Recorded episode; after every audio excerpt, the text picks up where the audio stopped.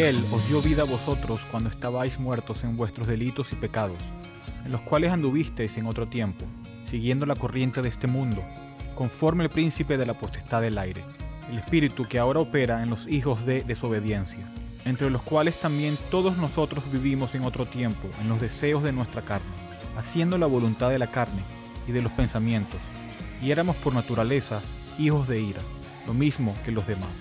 Pero Dios, que es rico en misericordia, por su gran amor con que nos amó, aun estando nosotros muertos en pecados, nos dio vida juntamente con Cristo. Por gracia sois salvos. Y juntamente con Él nos resucitó. Y asimismo nos hizo sentar en los lugares celestiales con Cristo Jesús, para mostrar en los siglos venideros las abundancias riquezas de su gracia, en su bondad para con nosotros en Cristo Jesús. Porque por gracia sois salvos, por medio de la fe y esto no de vosotros, pues es don de Dios, no por obras, para que nadie se gloríe, porque somos hechura suya, creados en Cristo Jesús para buenas obras, las cuales Dios preparó de antemano para que anduviésemos en ellas. Efesios 2, 1 al 10. Bienvenidos a una nueva edición de Bridge Radio Español. Les habla Eduardo Martorano desde la ciudad de Grand Rapids en el estado Michigan. Y les recuerdo que me pueden escribir con sugerencias o comentarios a eduardo.bridgeminlaredo.org. Actualmente estamos analizando lo que se conoce como las cinco solas de la Reforma. En el primer audio tuvimos una breve introducción a cada una de estas doctrinas.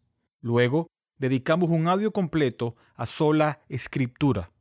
Y en esta oportunidad estaremos analizando la segunda sola, sola gratia que quiere decir solo por gracia. Y quiero comenzar con una definición de lo que es la gracia. El teólogo reformado Luis Berkhoff, en su teología sistemática, define la gracia de esta manera.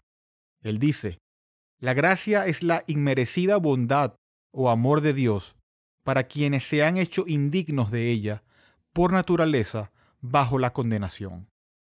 En otras palabras, es la bondad inmerecida de Dios a un pecador que no lo merece. La palabra clave en esta definición es inmerecido. Es algo que se da cuando en realidad el que lo recibe merece todo lo contrario.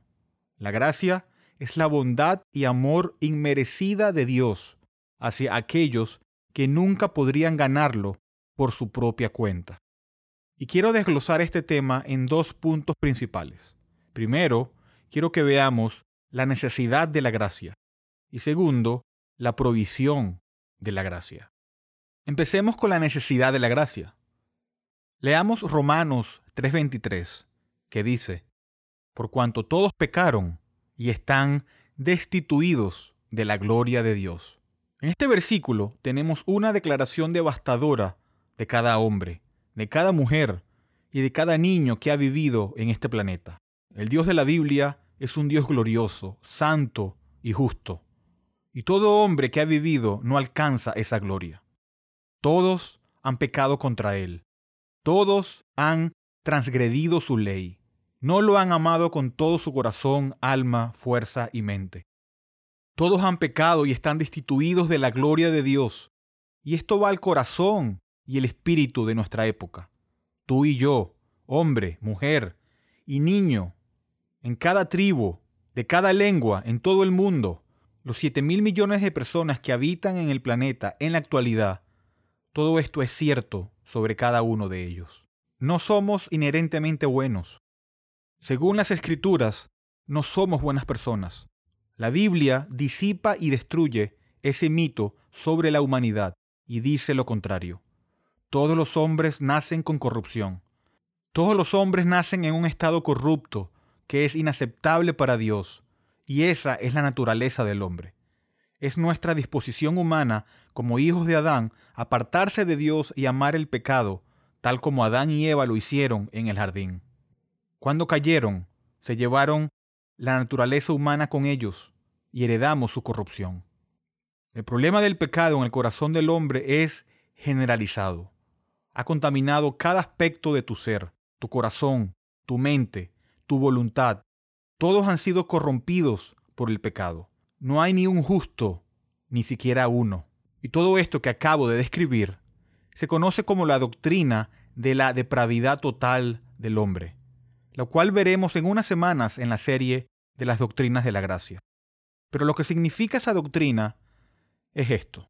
No significa que tú y yo seamos incapaz de mostrar amabilidad y cierta medida de filantropía humana, de caridad humana en un nivel horizontal.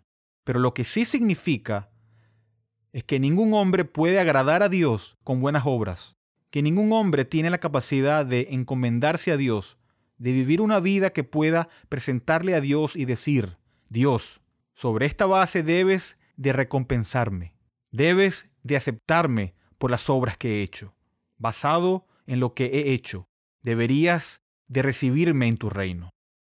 No, al contrario, la enseñanza de la Escritura es esta es que los pecadores no redimidos, de los cuales todos somos o fuimos antes de venir a Cristo, todos los hombres no tienen mérito espiritual propio ante Dios. No pueden hacer ningún bien espiritual que sea justo a la vista de Dios. No pueden cambiar su condición. No pueden ganarse el favor de Dios con lo que hacen. La escritura condena al hombre, no enaltece al hombre, y eso coloca a la escritura en un curso de colisión directo e inmediato con el deseo del hombre de jactarse de sí mismo, de enorgullecerse de su mismo intelecto, de sus logros y de su supuesta bondad. Muy bien lo dice el apóstol Pablo en Romanos 3:10 y adelante dice, como está escrito, no hay justo, ni aun uno, no hay quien entienda, no hay quien busque a Dios. Todos se desviaron, a una se hicieron inútiles. No hay quien haga lo bueno, no hay ni siquiera uno. Y el versículo 18 dice, no hay temor de Dios delante de sus ojos. Y luego en el versículo 19 tenemos el resultado de esta doctrina de la depravación total del hombre, que dice, pero sabemos que todo lo que la ley dice, lo dice a los que están bajo la ley, para que toda boca se cierre y todo el mundo quede bajo el juicio de Dios, ya que por las obras de la ley ningún ser humano será justificado delante de él, porque por medio de la ley es el conocimiento del pecado. Leemos estos versículos y no vemos ningún tipo de excepción. El apóstol Pablo, que escribió bajo la inspiración del Espíritu Santo, hizo todo lo posible para incluir a todos en esa afirmación. Judíos, griegos, no importa tu nacionalidad, ninguno es justo, ni siquiera uno. Todos se han desviado, todos se han vuelto inútiles. Nadie que haga el bien, ni siquiera uno. Si vamos a Efesios 2, encontramos que el apóstol Pablo describe esta misma realidad con diferentes términos. Capítulo 2 de Efesios, desde versículo 1 dice, Y Él os dio vida a vosotros, cuando estabais muertos en vuestros delitos y pecados, en los cuales anduvisteis en otro tiempo, siguiendo la corriente de este mundo, conforme al príncipe de la potestad del aire el espíritu que ahora opera en los hijos de desobediencia. Esta es la condena universal que las escrituras hacen de la humanidad. Estas no son sugerencias, no son críticas leves de la condición del hombre.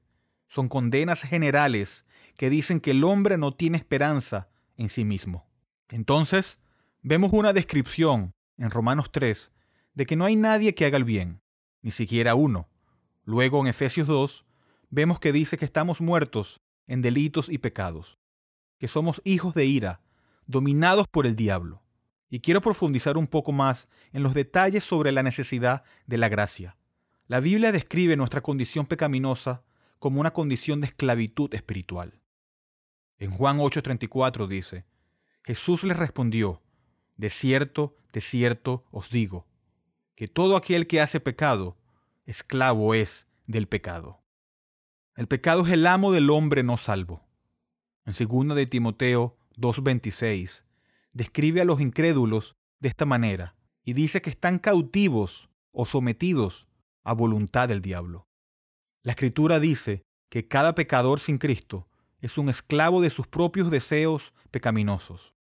Si no tienes a Cristo, eres esclavo de un poder sobrenatural superior, conocido como el diablo, y él te tiene cautivo y sometido a su propia voluntad. En 2 de Corintios 4 dice que el diablo ciega a los hombres de la verdad del Evangelio. La propia rebelión del hombre contra Dios mantiene cautivo al hombre. Satanás mismo mantiene cautivo al hombre para hacer su voluntad. Y el punto de la gracia, la necesidad de la gracia, es que nadie tiene la capacidad de escapar de las cadenas de su propia esclavitud. Nadie tiene la capacidad de salir de eso. No podemos simplemente pasar una nueva hoja y dejar atrás nuestro pecado. No. Las escrituras dicen que debes nacer de nuevo. Necesitas una nueva vida. Necesitas una vida desde arriba que no puedes producir con tu propia energía y poder. La escritura describe nuestra condición como una separación de Dios. En Isaías 59.2 dice, Pero vuestras iniquidades han hecho división entre vosotros y vuestro Dios, y vuestros pecados han hecho ocultar de vosotros su rostro para no oír. No puedes llegar al cielo por tu propio mérito, ya que Dios ni siquiera escucha favorablemente las oraciones de un pecador. Hay una separación, hay un abismo entre el hombre y Dios, y el hombre no puede construir el puente para cruzar. La escritura lo describe en términos legales como estando bajo el juicio de Dios.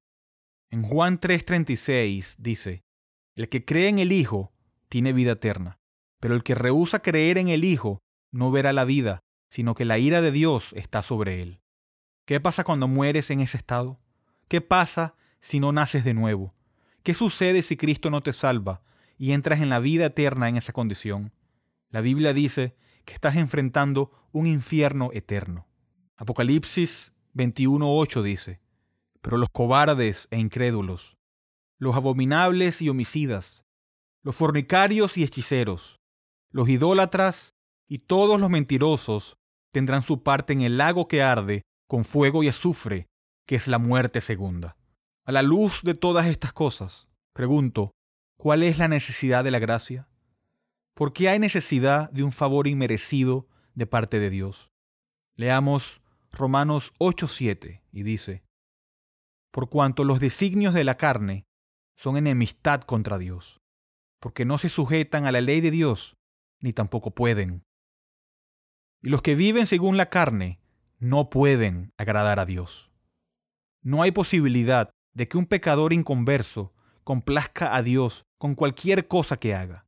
Todos los hombres, de todos los tiempos, en todos los lugares, todos tienen una naturaleza hostil contra Dios y no pueden acercarse naturalmente a Dios por su propio poder. Ni siquiera tenemos el poder de levantarnos e ir a Cristo por nuestra cuenta. El autor y pastor James Montgomery Boyce dijo, y cito, Los pecadores no tienen derecho sobre Dios ninguno en absoluto. Dios no les debe más que castigo por sus pecados. Si los salva, a pesar de sus pecados, es solo porque le agrada hacerlo y por ninguna otra razón. En otras palabras, para aquellos de nosotros que estamos aquí hoy en Cristo, hemos sido salvados por esta gracia de Dios.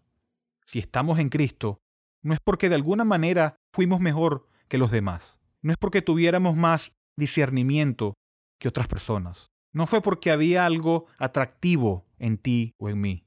Éramos esclavos espirituales. Estábamos muertos en delitos y pecados. Éramos solo un cadáver espiritual, un esqueleto espiritual sin carne viva en ti o en mí. Si estamos hoy en Cristo, solo hay una causa que podemos atribuir a eso. Y es que Dios fue bueno para con nosotros cuando no lo merecíamos. Que Dios tuvo bondad en nosotros cuando merecíamos un castigo eterno. Si debe haber alguna salvación para alguien, si debe haber alguna liberación espiritual, si debe haber algún perdón de pecado, debe venir de Dios y en sus propios términos. Por su favor, por su bondad, por su amor, paciencia y misericordia. Nada de lo que hacemos lo obliga a hacer algo por nosotros. Estamos en bancarrota espiritual. En términos de las bienaventuranzas, en Mateo 5.3, somos pobres en espíritu. No tenemos recursos propios. Somos como Lázaro en la parábola del hombre rico y Lázaro. Estamos sentados fuera de la mesa de Dios. Somos un mendigo que anhela simplemente cualquier migaja que nos pueda caer. No tenemos derecho a subir a la mesa y comer por nuestra propia cuenta. Tú y yo no aportamos ningún mérito a nuestra salvación. No contribuimos con nada excepto con el pecado que lo hizo necesario.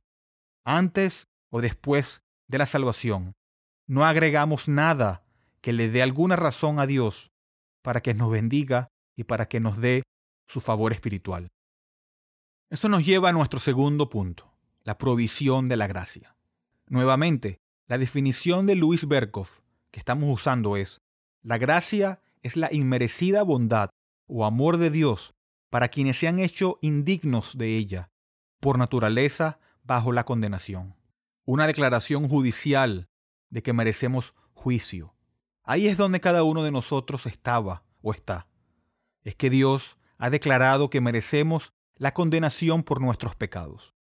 No le hacemos ningún favor a nadie tratando de suavizar estas cosas, como si pudiéramos suavizarlo de alguna manera para hacer que el Evangelio sea un poco más atractivo para el hombre no regenerado.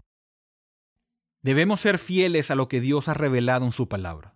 Tenemos una responsabilidad vertical, un deber y un privilegio de fidelidad a lo que Dios ha dicho y hablamos el consejo completo de Dios.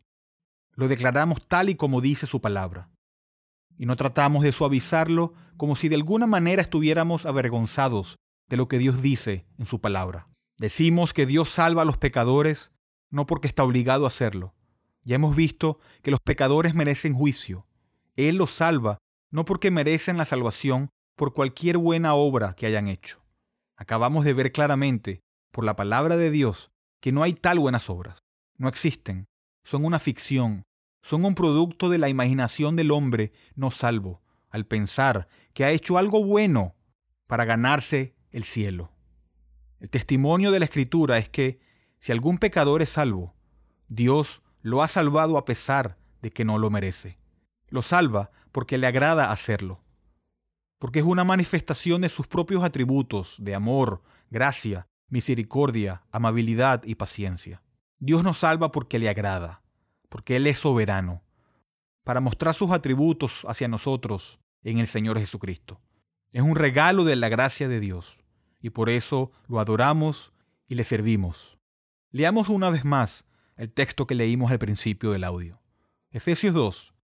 Y Él os dio vida a vosotros, cuando estabais muertos en vuestros delitos y pecados, en los cuales anduvisteis en otro tiempo, siguiendo la corriente de este mundo, conforme al príncipe de la potestad del aire, el espíritu que ahora opera en los hijos de desobediencia, entre los cuales también todos nosotros vivimos en otro tiempo en los deseos de nuestra carne, haciendo la voluntad de la carne y de los pensamientos, y éramos por naturaleza hijos de ira, lo mismo que los demás. Aquí vemos a un nivel horizontal, en un nivel puramente humano, que era algo absolutamente inútil, que no había escapatoria posible, y por eso nos regocijamos en la gracia.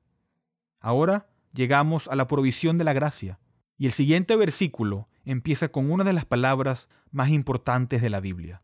Pero, pero Dios, en contraste con el estado pecaminoso e indigno de todos los hombres, pero Dios, no por lo que el hombre ha hecho, pero Dios, no porque el hombre lo merezca, pero Dios, que es rico en misericordia y en gracia, por su gran amor con que nos amó, aún estando nosotros muertos en pecados, él nos dio vida juntamente con Cristo. Por gracia sois salvos. Cuando merecías la condena, cuando odiabas a Dios, cuando te rebelabas contra Él, cuando estabas muerto en transgresiones, dominado por el diablo, y amabas los deseos de tu carne, cuando tus labios blasfemaron su gran nombre, cuando fue tu embriaguez lo que distorsionó la imagen de Dios en ti. Pero Dios, que es rico en misericordia, te salvó aun cuando no lo merecías. Y ese es el punto de la gracia. No lo mereces. No eres digno de ningún acto de bondad y amabilidad de parte de Dios hacia ti. No solo no lo merecías, merecías todo lo contrario. Merecías la condenación eterna. Pero Dios, que es rico en misericordia y en gracia, te salvó. Dios en su gracia perdona todos nuestros pecados y nos acepta como justos. La gloria del Evangelio, la oferta del Evangelio es esta. Dios perdona todos tus pecados, todos, sin excepción. El Santo Creador del universo, el Dios y Padre de nuestro Señor Jesucristo, nos acepta, nos da la bienvenida, y eso es un favor inmerecido, una gracia inmerecida.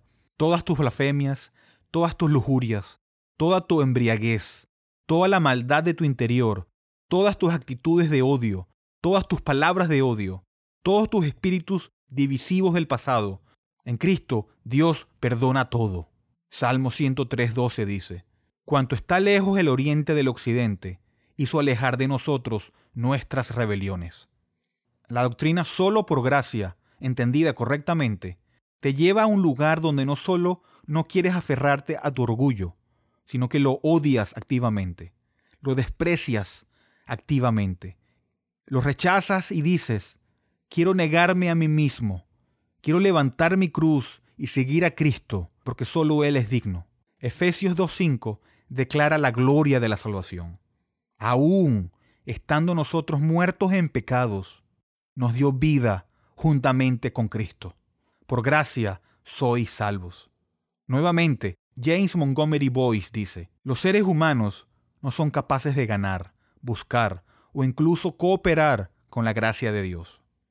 Es solo la gracia expresada a través de la obra sobrenatural del Espíritu Santo que nos lleva a Cristo, liberándonos de nuestra esclavitud al pecado y resucitándonos de la muerte a la vida espiritual.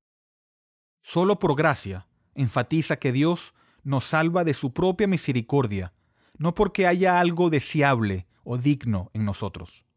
El poder vino solo de Dios, no de nuestros corazones muertos. Por eso, en Efesios 2, 8 y 9 dice, Porque por gracia sois salvos, por medio de la fe, y esto no de vosotros, pues es don de Dios, no por obras, para que nadie se gloríe. Nadie puede presumir. La salvación es un regalo de Dios no algo que hiciste por tu cuenta. Cuando hemos nacido de nuevo, cuando Dios nos imparte una nueva naturaleza, vivimos una vida diferente, hacemos buenas obras, vivimos de una naturaleza transformada. Versículo 10 dice, porque somos hechura suya, creados en Cristo Jesús para buenas obras, las cuales Dios preparó de antemano para que anduviésemos en ellas.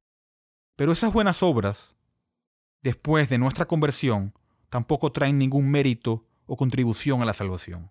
Si lees bien, es Dios quien prepara tus buenas obras después de tu conversión como evidencia de que has sido salvo. Es solo y completamente por Cristo, solo por la justicia de Cristo, que Dios nos acepta, y el hecho de que no se atribuya a nuestras obras impide nuestra jactancia. Les pregunto, ¿han confiado solo en Cristo para este tipo de gracia y perdón? ¿Has abandonado tus propias pretensiones de justicia y has descansado solo en Cristo? Si no, te invito a que lo hagas, ya que la gracia de Dios es asombrosa. Bridge es una librería cristiana reformada, sin fines de lucro, ministerio de enseñanza y cafetería. Estamos dedicados a discipular y equipar a los cristianos para la obra del ministerio y la edificación del cuerpo de Cristo. Hacemos esto al proporcionar recursos a precios módicos, tales como Biblias nuevas y usadas y libros cristianos centrados en el Evangelio y materiales de estudio en inglés y español. Por favor, considera apoyar a Bridge Ministries a través de una donación única o mensual, ya que esto nos permite continuar nuestro alcance local e internacional a través de nuestros estudios bíblicos, conferencias y Radio Bridge. Puede donar y encontrar más información sobre nosotros visitando nuestro sitio web en bridgeminlaredo.org y pueden escribirme a eduardo.bridgeminlaredo.org. ¿Cuál es tu único consuelo tanto en la vida como en la muerte? Que yo, con cuerpo y alma, tanto en la vida como en la muerte, no me pertenezco a mí mismo, sino a mi fiel Salvador, Jesucristo. Gracias por escuchar.